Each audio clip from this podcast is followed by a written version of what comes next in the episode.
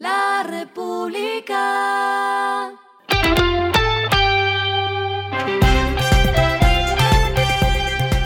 Al final de la jornada, esto es lo que debes saber sobre el comportamiento de los negocios, las finanzas y la economía. Las movidas de hoy fueron.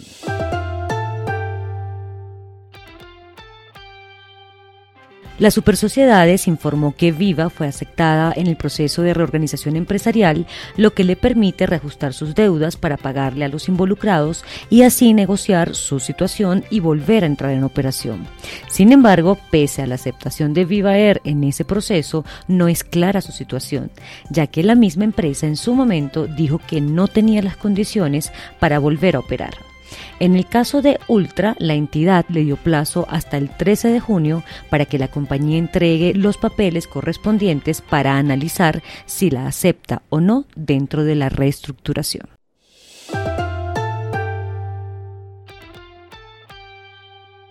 Renault, Toyota, Chevrolet, Mazda y Kia son las marcas que más vendieron vehículos en el mercado nacional entre enero y mayo de este año, y estas cinco marcas tienen 58,9% del total de vehículos matriculados en lo que va de año.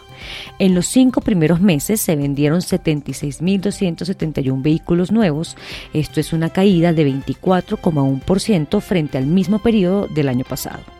Solo en mayo se vendieron 15.674 unidades, una cifra menor a las 22.411 unidades que se registraron en mayo de 2022 y esto representa una caída de 30%.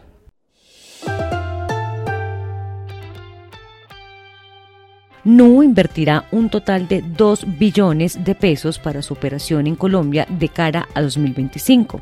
Así lo informaron al celebrar su primera década de operación que ya reporta 80 millones de clientes a su base regional. A 2025 la inversión estará concentrada en el crecimiento de la empresa en el país y esto incluye el plan de expansión de tarjetas de crédito y su portafolio de productos. Lo que está pasando con su dinero.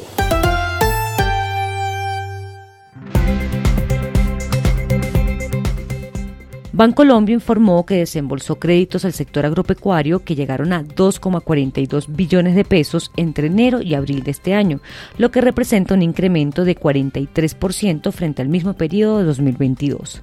Con esto, el saldo de cartera agro asciende a 4,5 billones de pesos.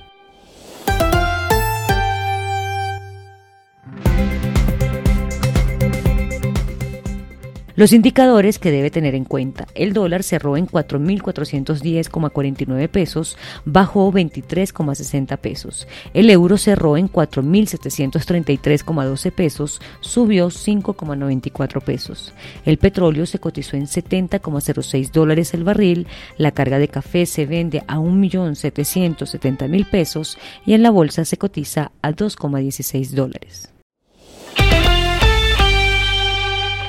Lo clave en el día.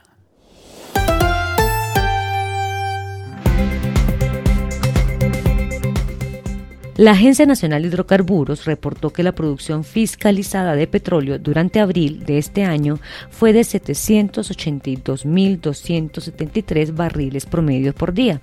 Esto es 4,02% más a lo registrado en el mismo mes del año pasado, cuando se alcanzaron los 752.079 barriles promedios por día.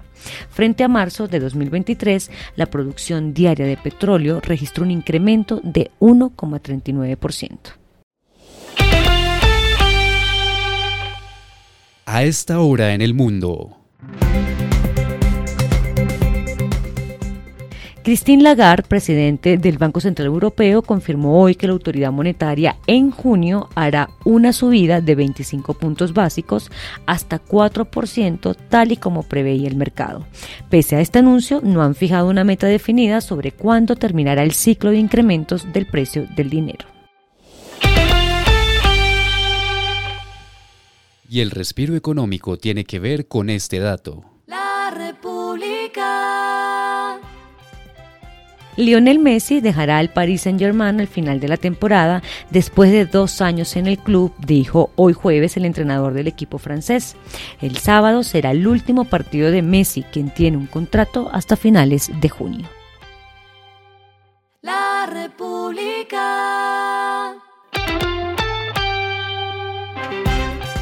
Y finalizamos con el editorial de mañana. El país se está llenando de carros viejos.